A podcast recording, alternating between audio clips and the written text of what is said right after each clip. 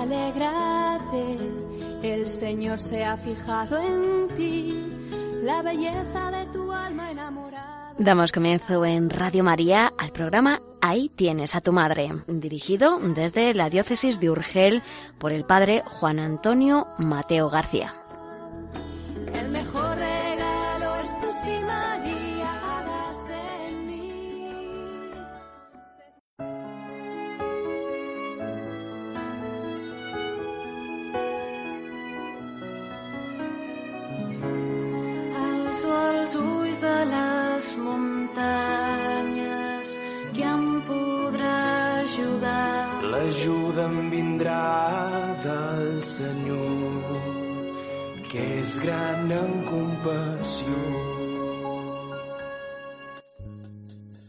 Estimados en María, bienvenidos al programa Ahí tienes a tu madre, dirigido por don Juan Antonio Mateo, presbítero de la diócesis de Urgel, doctor en Sagrada Teología por la Pontificia Universidad Gregoriana de Roma, miembro de la Sociedad Mariológica Española y profesor del Instituto Santo Tomás de Valmesiana en Barcelona. En el día de hoy, la primera parte del programa estará basada en atender a las consultas que nos han ido formulando a través del correo electrónico. Les animamos a enviar sus consultas al correo electrónico ahí tienes a tu madre arroba radiomaria.es para que las pueda atender el doctor Mateo. Aquellas que se consideren más interesantes serán tratadas en el programa. Les agradecemos que sean preguntas referentes a la temática que se trata, es decir, todo aquello que se refiere a la Virgen María. En la segunda parte del programa traeremos a la memoria la catequesis de San Juan Pablo II que dirigió en la audiencia general el 29 de octubre de 1997, en la que nos habla de la devoción mariana y el culto a las imágenes. Y finalizaremos con algunas poesías. down.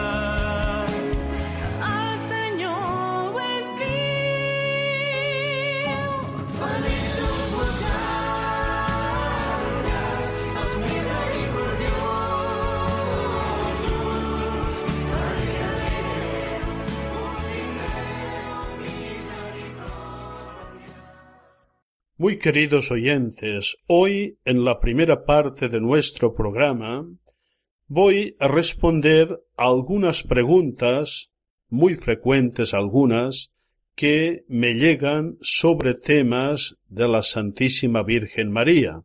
Algunos de estos temas ya los hemos tratado en programas anteriores, pero creo que será de utilidad eh, repetir la respuesta más sucinta sobre estas cuestiones del culto, de la devoción a María, de sus características, de cómo hemos de actuar ante personas de otras confesiones cristianas eh, no católicos que cuestionan nuestra fe, nuestra devoción a María. Y finalmente también algunas preguntas que me han llegado sobre materiales para profundizar en el conocimiento y en el amor a la Santísima Virgen María.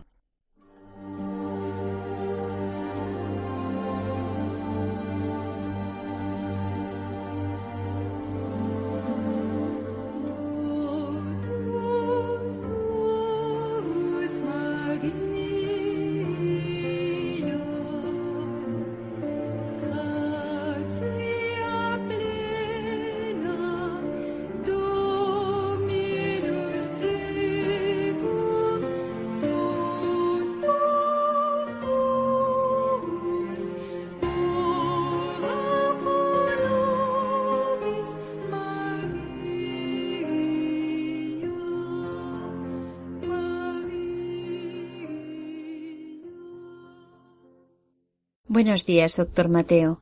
Muchas personas católicas quedan sin saber qué decir cuando grupos evangélicos o miembros de cierta secta les objetan que Dios prohíbe adorar imágenes de la Virgen y les invitan a sacarlas de sus casas porque según ellos solo hay que adorar a Dios. Hay que decir con claridad que todas estas personas mienten, por ignorancia probablemente o por malicia. La fe católica condena la idolatría como un gravísimo pecado. Al Señor tu Dios solo adorarás, le dice de manera contundente nuestro Señor Jesucristo al tentador. Con el término adoración se indica la forma de culto que el hombre rinde a Dios, reconociéndolo creador y Señor del universo. El cristiano, iluminado por la revelación divina, adora al Padre en espíritu y en verdad, al igual que al Padre adora a Cristo, Verbo encarnado. Por último, en el mismo acto de adoración, adora al Espíritu Santo, que con el Padre y el Hijo recibe una misma adoración y gloria. Por tanto, el católico sólo adora a Dios. El Concilio Vaticano II afirma que el culto de la Santísima Virgen, tal como ha existido siempre en la Iglesia, aunque del todo singular, es esencialmente diferente del culto de adoración que se da al Verbo encarnado, lo mismo que al Padre y al Espíritu Santo. Lo dice la Constitución Lumen Gentium número sesenta y seis. Ahora bien, los fieles cuando invocan a María como Madre de Dios y contemplan en ella la más elevada dignidad concedida a una criatura, no le rinden un culto de latría igual al de las personas divinas. Hay una distancia infinita entre el culto mariano y el que se da a la Trinidad y al Verbo encarnado. A la Santísima Virgen le corresponde un culto de hiperdulía. Yo prefiero llamarlo culto marial, que es el propio y específico que corresponde a la Virgen María, mientras que a los santos se les tributa un culto de dulía. Dice el Papa San Juan Pablo II que incluso el lenguaje con que la comunidad cristiana se dirige a la Virgen, aunque a veces utiliza términos tomados del culto a Dios en un sentido poético, asume un significado y un valor totalmente diferentes.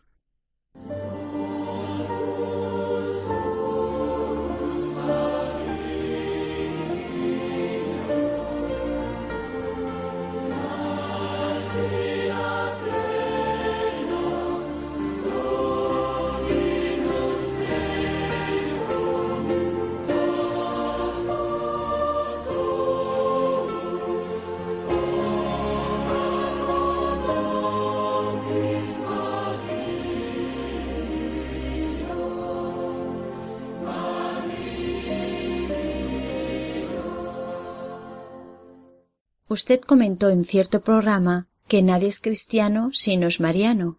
Podemos decir que todos aquellos que no aceptan a María no son cristianos o que a los miembros de las confesiones cristianas como los luteranos o anglicanos les falta algo esencial para ser cristianos? Nemo Christianus nisi Marianus. Nadie es cristiano si no es mariano. La frase no es mía, es del Papa el beato Pablo VI en aquel famoso y muy recomendable documento mariano Marialis Cultus, el culto a María. Hay que entender bien esta expresión. Evidentemente, los que profesan la fe en la Santísima Trinidad y profesan por tanto la divinidad de nuestro Señor Jesucristo, son cristianos aunque no sean católicos, porque el catolicismo es la plenitud del cristianismo. Y, con toda verdad, Hay que decir que a los miembros de estas confesiones cristianas, luteranos, anglicanos, eh, como usted cita, pues les falta, les falta muchas cosas de la verdadera fe de la Iglesia de la que se apartaron sus fundadores, y en concreto les falta el reconocimiento debido a la Santísima Virgen María, tal como se establece en el designio de Dios. El designio de Dios, creador y salvador. María forma parte de este designio y debe ser entendida en el conjunto de este designio.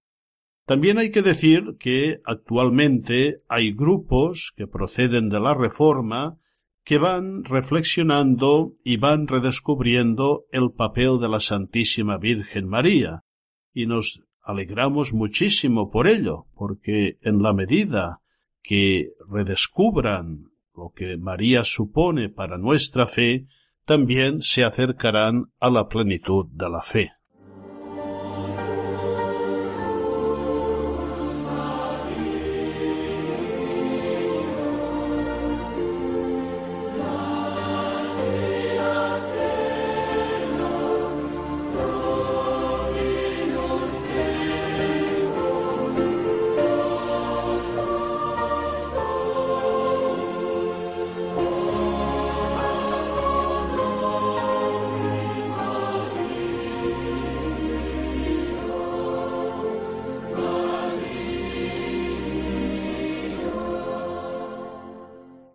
¿Es obligatorio el culto a María? A diferencia del culto a un santo particular o incluso al conjunto de los santos, el culto a la Virgen María tiene una característica diferente.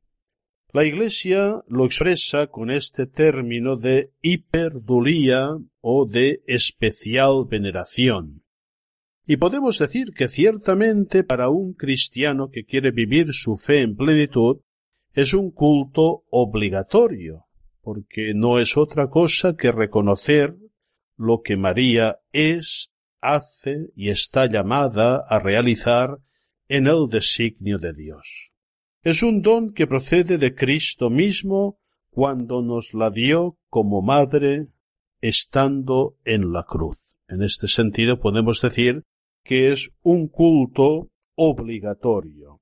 El Papa San Juan Pablo II, en una audiencia concretamente del 22 de octubre del año 1997, expuso muy bien las características de este culto. Invito a los oyentes a entrar en la página de la Santa Sede y buscar esta audiencia general del 22 de octubre de 1997, donde encontrarán sobrada respuesta a esta pregunta.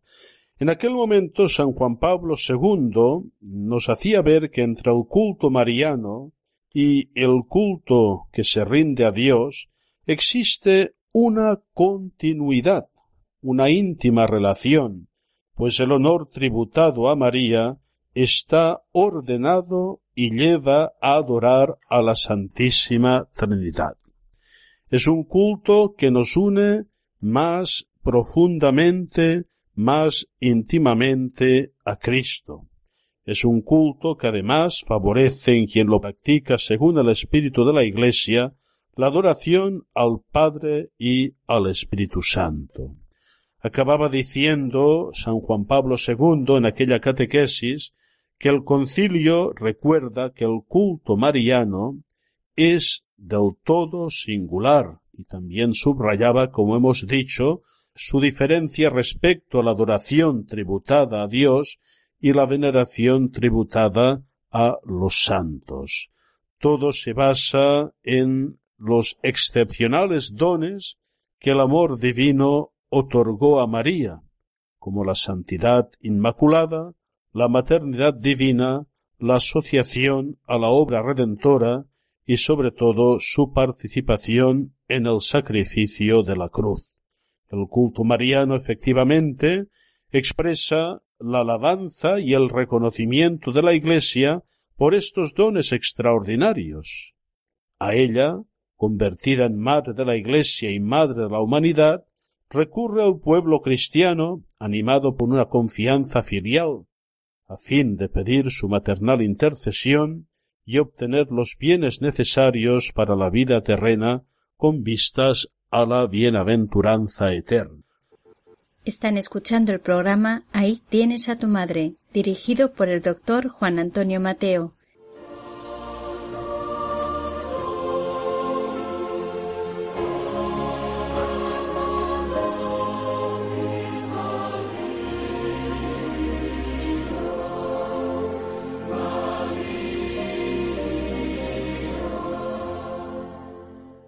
¿Puede apartarnos de Cristo un exceso de devoción a María? Nunca, nunca. El amor, la devoción a la Santísima Virgen María, cuando son bien entendidos, obviamente, siempre nos conducen a Jesucristo, siempre afianzan nuestra fe y nuestra adoración a Cristo. Quiero ahora en esta pregunta retomar una cuestión que se apuntaba en la primera pregunta y que no he contestado directamente ¿eh? sobre qué hacer ante estas personas, sobre todo de sectas, que invitan a sacar de nuestras casas la imagen de la Virgen María. En primer lugar, quiero decir, y esto es importante, que no hay que abrir la puerta de casa a estas personas. Es un acto de prudencia y de caridad. Vamos a ver. ¿Quién de ustedes que me están oyendo abriría las puertas de su casa a una persona que es portadora de un virus mortífero, de un virus destructor que podría matar a toda la familia? Evidentemente que nadie con sentido común abriría la puerta de casa a semejantes personas. Pues bien, estas personas que vienen a robarnos la fe, que vienen a confundirnos, que vienen a traernos doctrinas falsas, son portadoras de un virus mucho peor, de un virus que no mata los cuerpos, pero puede matar las almas y puede destruir la unidad de la familia. Por tanto, por la caridad más elemental, no abran nunca las puertas de casa a estas personas. Pongan imágenes del Sagrado Corazón y del Inmaculado Corazón de María en la puerta de casa. María es un gran antídoto para todas estas cosas. Recuerdo una señora que con un poco de ingenuidad abrió la puerta de casa a los miembros de una secta cuyo nombre no hace falta mencionar. Y en un momento dado, en un día, pues a esta señora se le abrieron los ojos cuando le dijeron ante una imagen de María que tenía en el recibidor que tenía que sacarla. Y entonces reaccionó, reaccionó con fe católica, y les dijo a mi madre no la saca nadie de casa. Los que van a salir para no entrar nunca más son ustedes. Y les cerró la puerta para siempre. Es bonito ver cómo la devoción a María, auténtica, bien fundamentada, la piedad a la Virgen, siempre es un gran antídoto contra estas deformaciones y negaciones de la fe. Con esto respondo a lo que quedó pendiente en la primera pregunta.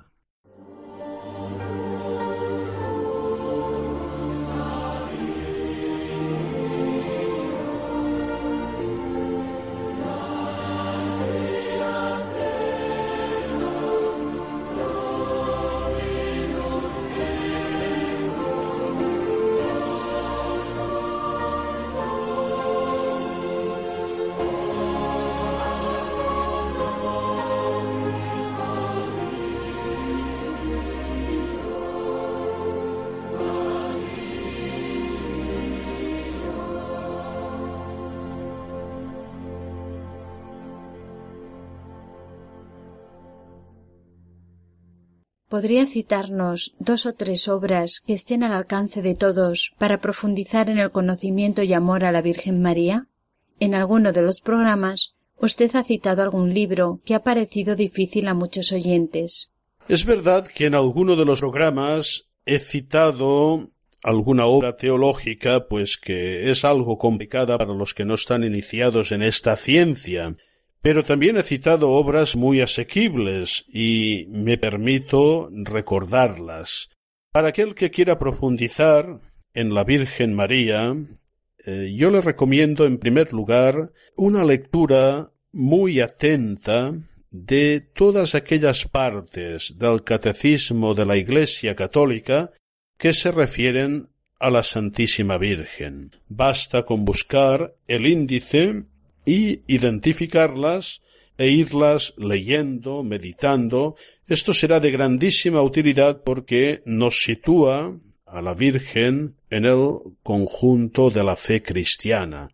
Evidentemente, el catecismo de la Iglesia católica debe ser la obra de referencia de todo católico culto en nuestros días. Es una obra que debemos leer y meditar constantemente y me consta que eh, desde Radio María se hace una muy buena divulgación de este texto fundamental del catolicismo para nuestros días.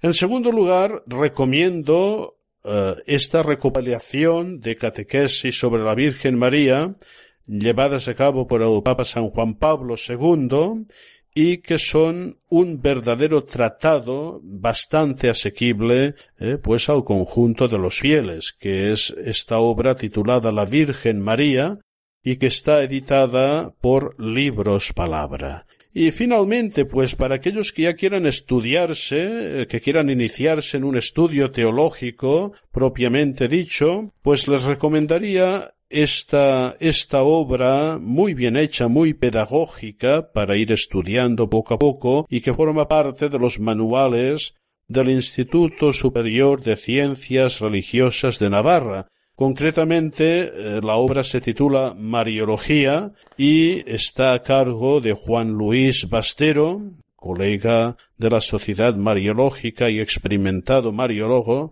y también eh, de José Manuel Fidalgo. Eh, yo creo que con estas tres obras uno puede realmente llegar a ser bastante experto y sobre todo pues nos ayudarán a conocer, a amar mejor a la Virgen, a vivir eh, mucho mejor la dimensión mariana de nuestra fe cristiana.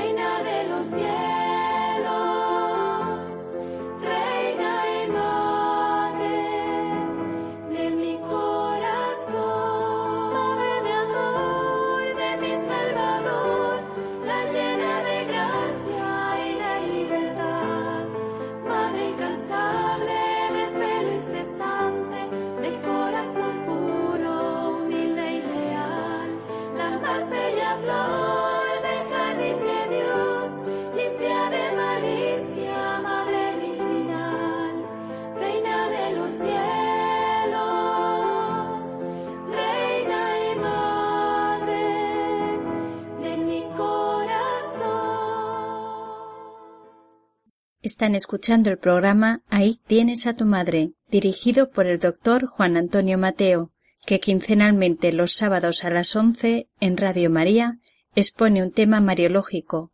En el día de hoy se están atendiendo las consultas que se han enviado a través del correo electrónico, referente a la devoción mariana y el culto a las imágenes. En esta segunda parte del programa vamos a escuchar y a meditar ojalá una importantísima catequesis de San Juan Pablo II que tuvo lugar en la audiencia general del 29 de octubre del año 1997. El Papa hablaba de la devoción mariana y culto a las imágenes, tema que ya hemos tocado un poco en las preguntas de la primera parte. Vamos ahora a profundizarlo con este texto del Magisterio de la Iglesia.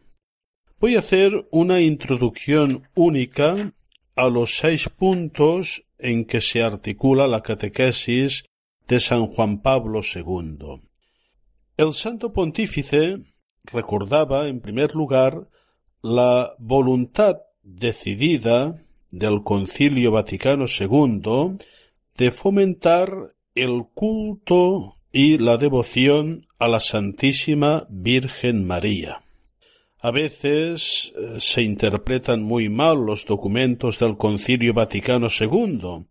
Incluso algunos, en unos años de agitación, pretendieron hacerle decir al concilio que había que disminuir la devoción a María. Todo lo contrario. Todo lo contrario. Como dice muy bien San Juan Pablo II, el Santo Concilio animaba a sentir un gran aprecio por las prácticas y ejercicios de la piedad mariana recomendados por el magisterio a lo largo de los siglos, y el Papa, pues lo dice de manera muy explícita, resalta el rosario y el ángelus. Es interesante observarlo.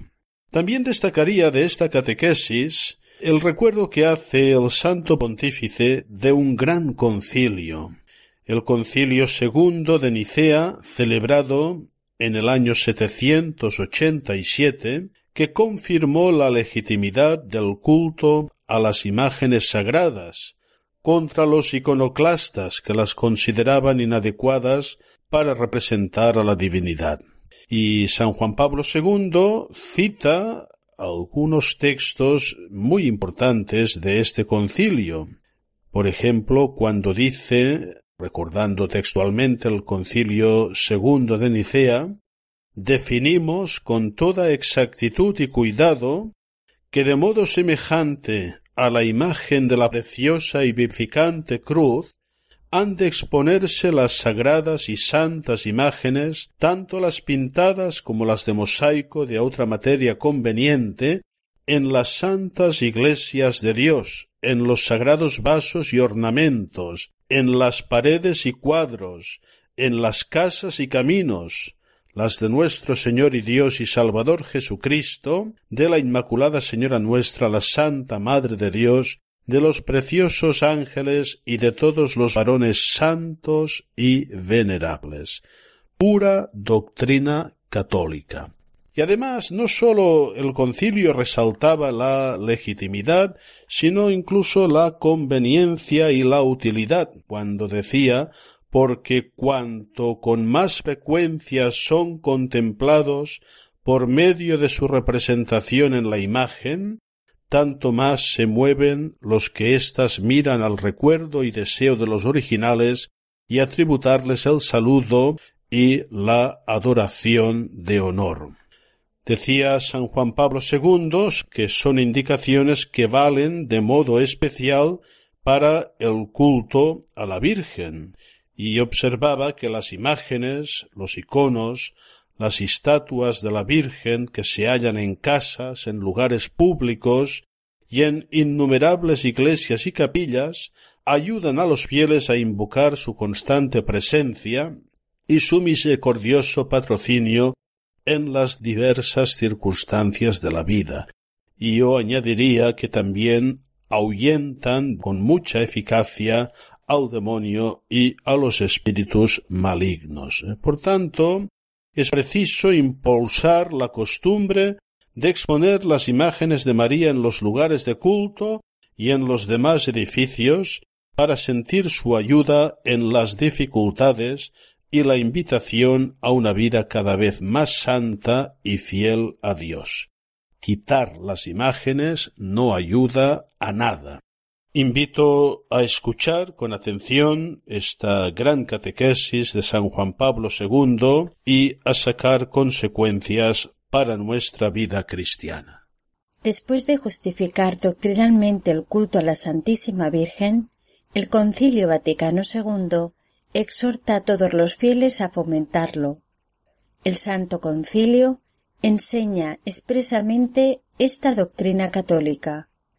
Al mismo tiempo, anima a todos los hijos de la Iglesia a que fomenten con generosidad el culto a la Santísima Virgen, sobre todo el litúrgico.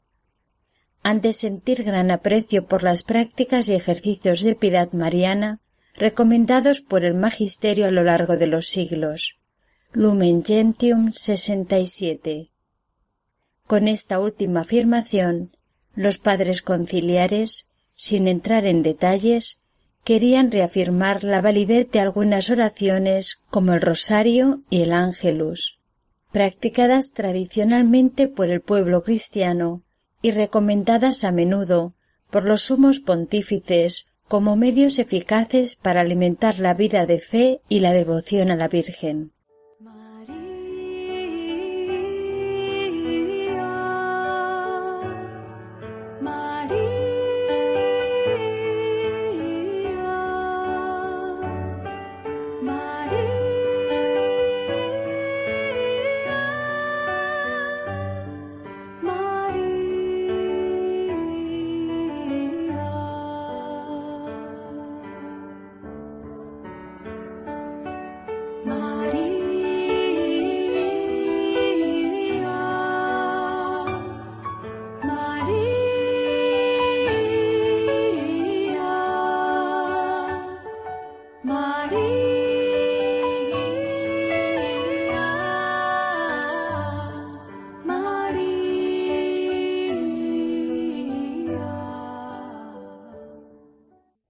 El texto conciliar prosigue invitando a los creyentes a observar religiosamente los decretos del pasado acerca del culto a las imágenes de Cristo, de la Santísima Virgen y de los santos.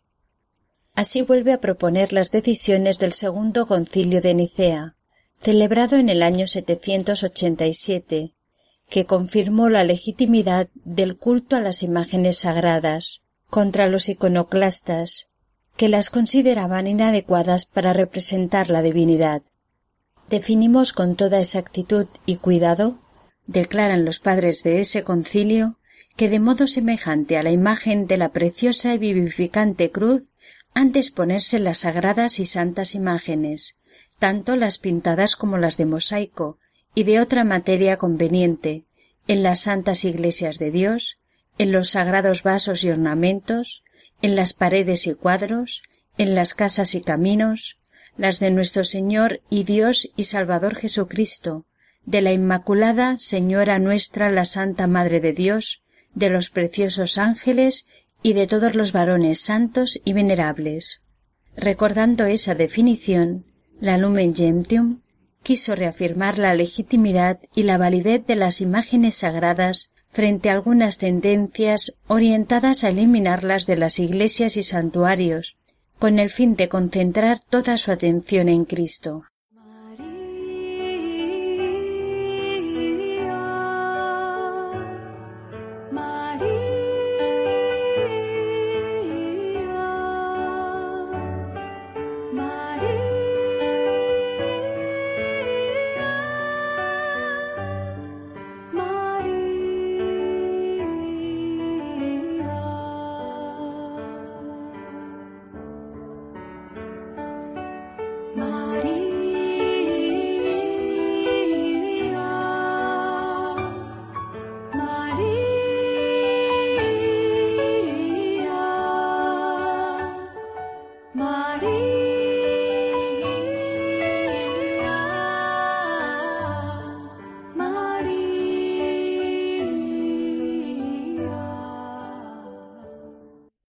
Segundo concilio de Nicea no se limita a afirmar la legitimidad de las imágenes, también trata de explicar su utilidad para la piedad cristiana, porque cuanto con más frecuencia son contemplados por medio de su representación en la imagen, tanto más se mueven los que éstas miran al recuerdo y deseo de los originales y a tributarles el saludo y adoración de honor.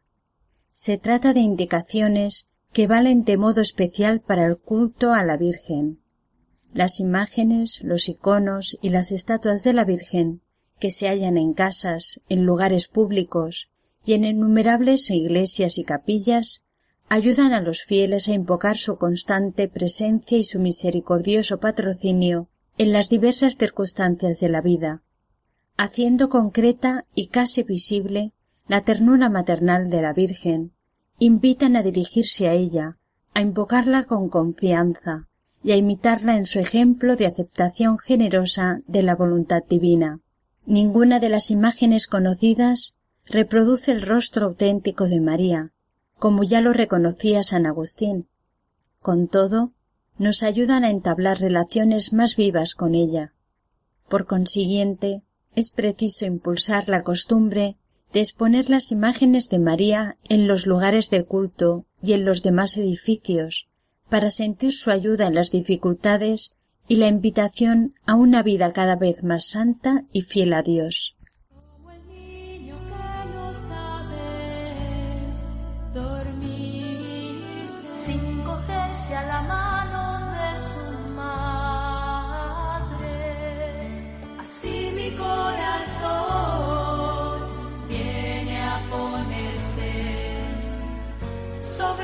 Manos al caer la tarde. Tú endulzarás mi última amargura, tú aliviarás mi último cansancio, tú cuidarás los sueños en la noche borrarás las huellas de mi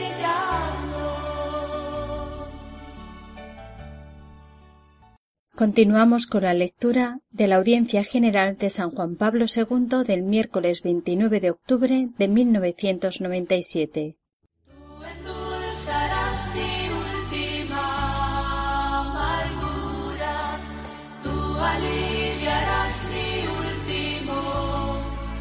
Cansancio, tú cuidarás,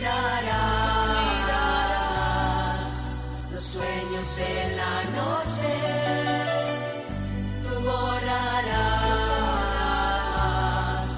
las huellas de mi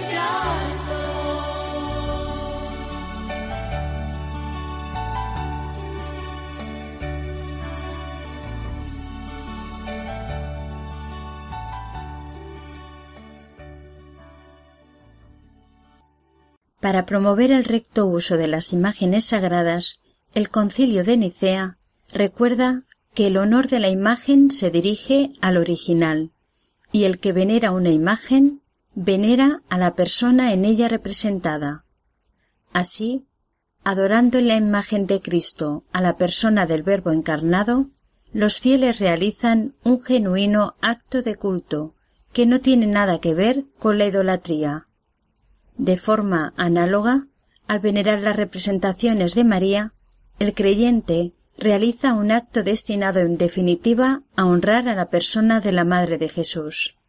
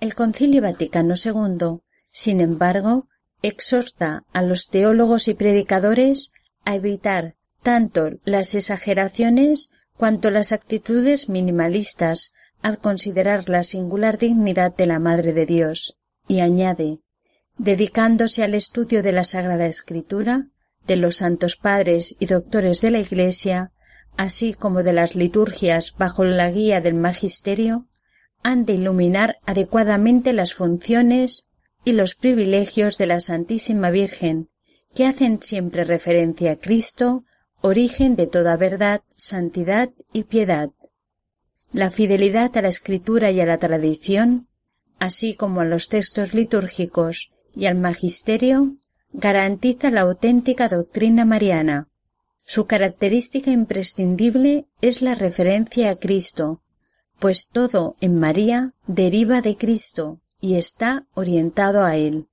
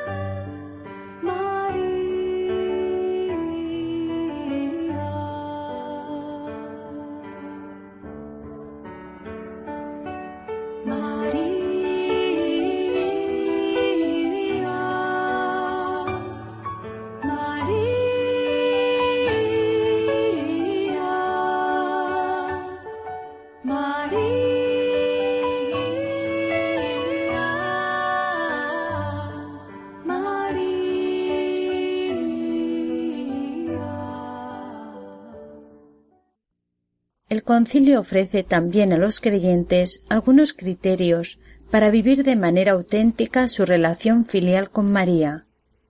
Los fieles, además, deben recordar que la verdadera devoción no consiste ni en un sentimiento pasajero y sin frutos, ni en una credulidad vacía. Al contrario, procede de la verdadera fe, que nos lleva a reconocer la grandeza de la Madre de Dios y nos anima a amar como hijos a nuestra Madre, y a imitar sus virtudes. Con estas palabras los padres conciliares ponen en guardia contra la credulidad vacía y el predominio del sentimiento, y sobre todo quieren reafirmar que la devoción mariana auténtica, al proceder de la fe y del amoroso reconocimiento de la dignidad de María, impulsa al afecto filial hacia ella y suscita el firme propósito de imitar sus virtudes. Vamos a acabar el programa de hoy con dos hermosas poesías a la Virgen.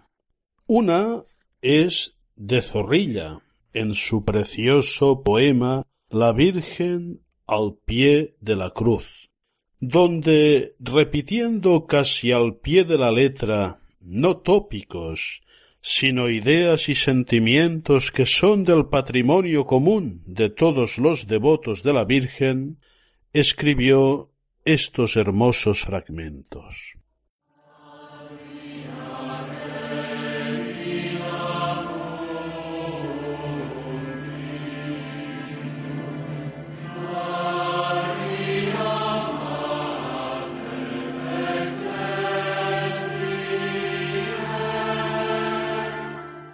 Yo tengo un recuerdo de edad más dichosa, tú, Madre amorosa, lo sabes tal vez. Entonces alegre, de afanes segura, soñaba aventura mi loca niñez. Entonces, oh madre, recuerdo que un día tu santa agonía contar escuché. Contábala un hombre con voz lastimera, tan niño como era, postréme y lloré. Tu imagen estaba doliente a mis ojos, mi madre de hinojos oraba a tus pies. Por quien lloró entonces mi pecho afligido, ya nunca he podido saberlo después mi madre tan joven, tan bella y penada, mi madre adorada llorando también. Perdón, oh María, soy hijo y la adoro, su llanto y su lloro quemaba mi sien.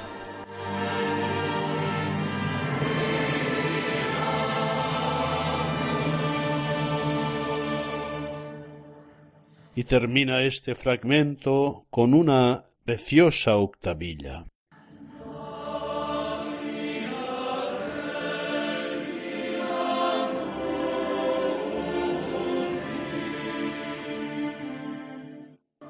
a ti que llorabas el día tremendo que viste muriendo al Dios de la luz, oh Madre, que el día de cuentas y espanto me salve tu llanto al pie de la cruz.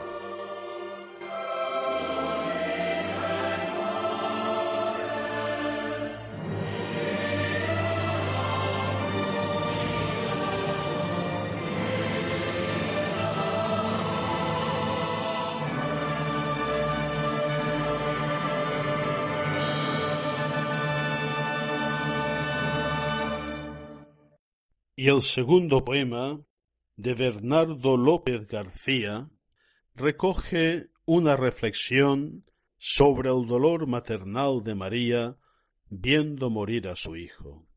Dice así.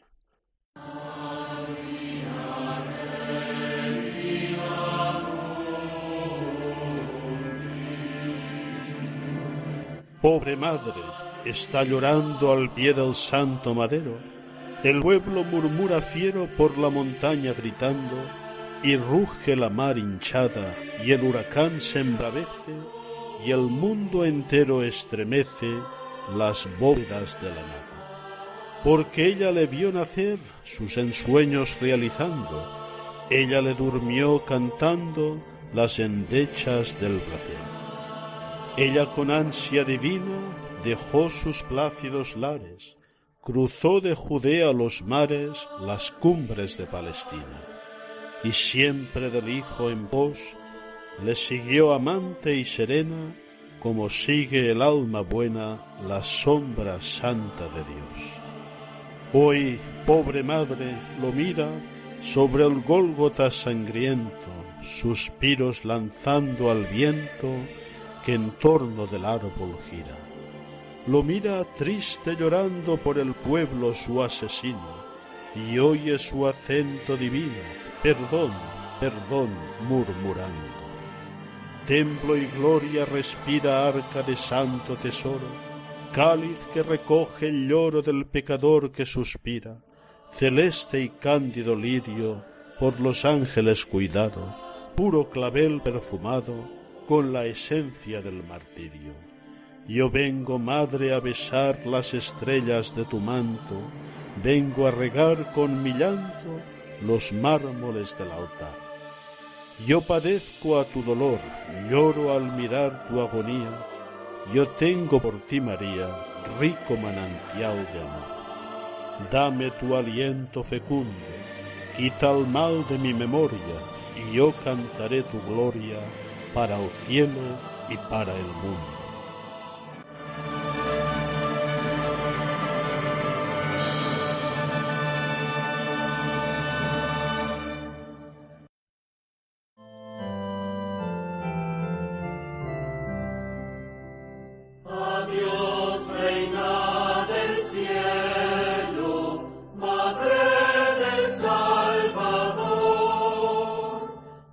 Estimados oyentes, nos despedimos hasta el próximo sábado 20 de agosto a las 11 de la mañana. Les recordamos que para contactar con el director del programa pueden formular sus consultas a través del correo electrónico ahí tienes a tu madre arroba radiomaria.es. Nos despedimos deseándoles un feliz día en compañía de María.